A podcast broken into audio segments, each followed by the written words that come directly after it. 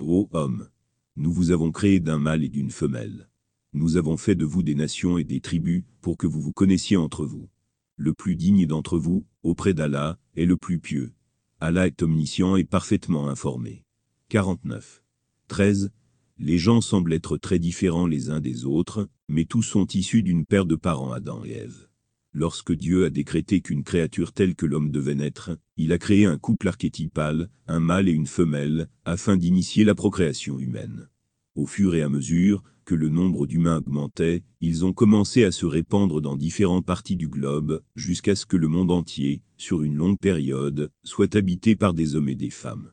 Les conditions géographiques varient selon les endroits, certaines régions étant très chaudes, d'autres très froides.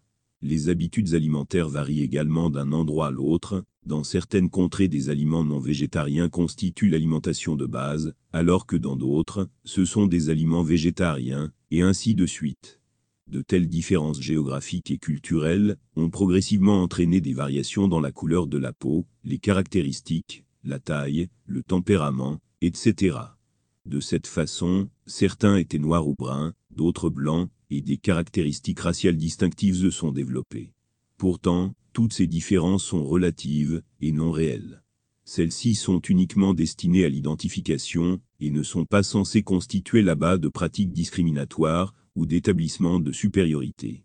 La plupart du mal dans ce monde est causé par les gens qui en sont venus à considérer les différences apparentes comme des différences réelles. C'est pourquoi ils commencent à discriminer entre les gens, produisant ainsi des préjugés sans fin, et l'injustice qui va avec. Par origine, tous les êtres humains sont égaux.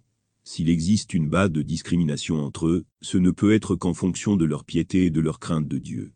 La différence entre une personne et une autre doit être basée sur des attributs réels et pas seulement sur les apparences.